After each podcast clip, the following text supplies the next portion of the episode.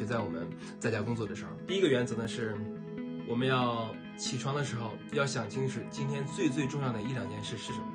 第二个呢是，我们要想清楚晚上睡觉前我到底要完成什么，而且完成到什么程度。第三个呢就是，不要忘了休息，这个绝对不是一个身体上的休息，而是为了我们能够恢复我们的注意力，能够恢复我们的思考。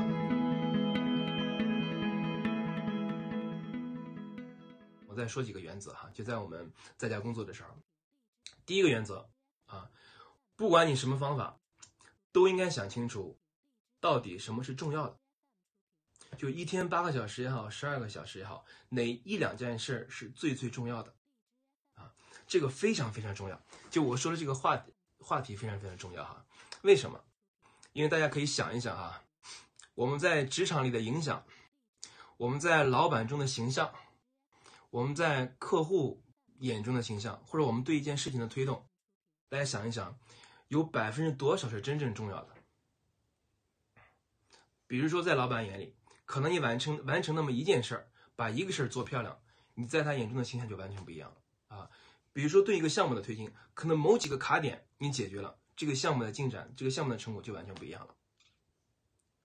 所以说，不管是我们对事情的推动，还是我们自己在别人眼中的形象，其实都是在很少很少那些事上，并不是所有的事儿。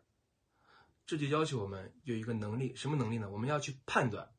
就一天，如果给你八个小时，哪怕一天给你一百个小时，如果有一个事儿是最最重要的，那个事儿是什么？啊，这个一定要想清楚。我记得以前 我在麦肯锡工作的时候，呃，我们那时候工作强度比较高哈，一天要工作十二到十五个小时，十二到十五个小时，有时候一天可能画 PPT 要画三十页 PPT，每页 PPT 我都画的很好，都尝试画的很漂亮，但到后来我发现。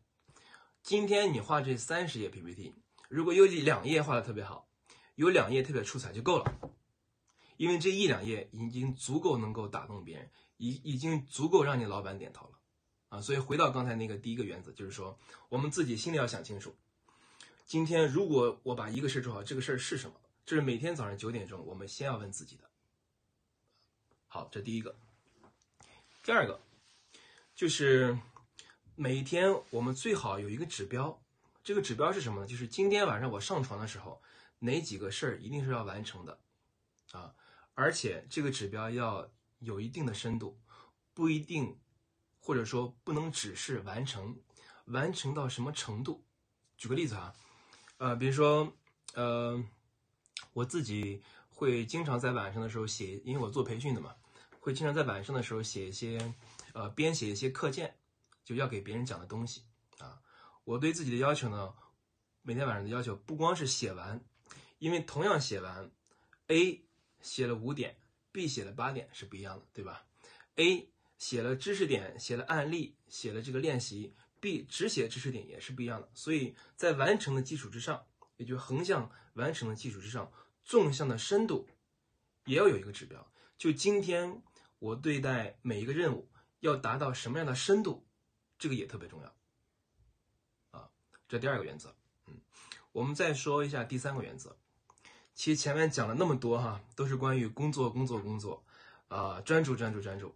第三个原则，我们要说一个对立面，对立面是什么呢？就是我们绝对不能忽略了休闲，不能忽略了休息，但是要加一个形容词，就是科学的休闲，啊，什么叫科学的休闲？或者说为什么我们一定要休闲呢？这里边又有个概念，这个概念叫什么呢？叫无意识思维理论，UTT（Unconscious Thinking Theory）。什么意思？就是我们人的大脑其实有两种思维，一种思维呢是有意识的，比如说我现在问大家哈，八加十六等于几？当我问你们这个问题的时候，我们进行的是有意识的思维，就你脑子在。做一个具体的思考，嗯，八加六等于二十四啊，这是有意识思维。但是人的脑子里还有一种思维叫无意识思维。什么时候会启动无意识思维呢？就当你在思考模糊的事情、复杂的事情，感性的事事情的时候，启动的是无意识思维。我再问大家第二个问题：你们觉得我此刻的心情怎么样？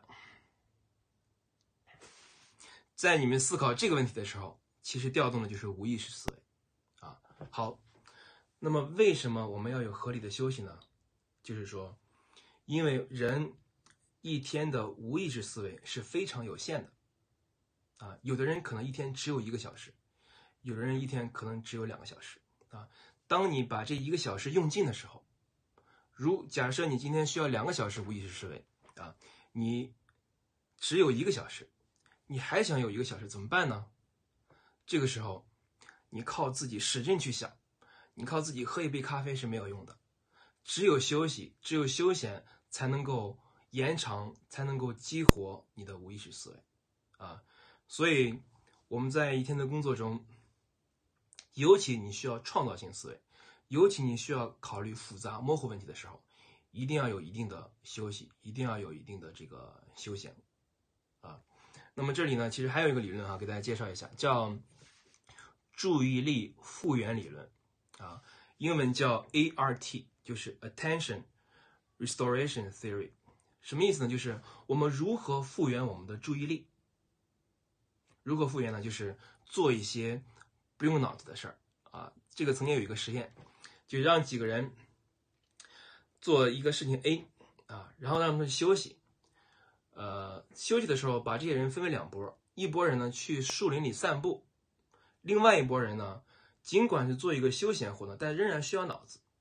等这两拨人回来之后，你会发现，在树林里散步的那拨人，他们的注意力。恢复的要远远高于另外一拨人，啊，所以什么情况下会能够帮助我们恢复注意力呢？就是当你真的不用脑子的时候，因为散步它是一个几乎不需要我们动脑的事情，啊，做一些这种事情。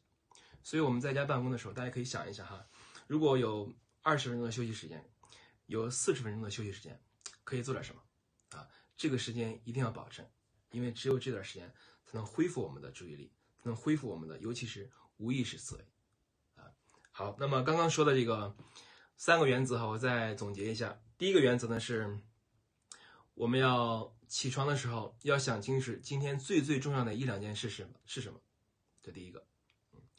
第二个呢是，我们要想清楚晚上睡觉前我到底要完成什么，而且完成到什么程度，啊，这第二个。第三个呢就是不要忘了休息，啊，这个绝对不是一个身体上的休息。而是为了我们能够恢复我们的注意力，注意力能够恢复我们的思考能力，啊，这是在前面四种工作方法基础之上的三个原则，啊，这些加起来就是我们今天要讲的第一个部分，就是，啊，在家办公如何能够保持我们的专注力。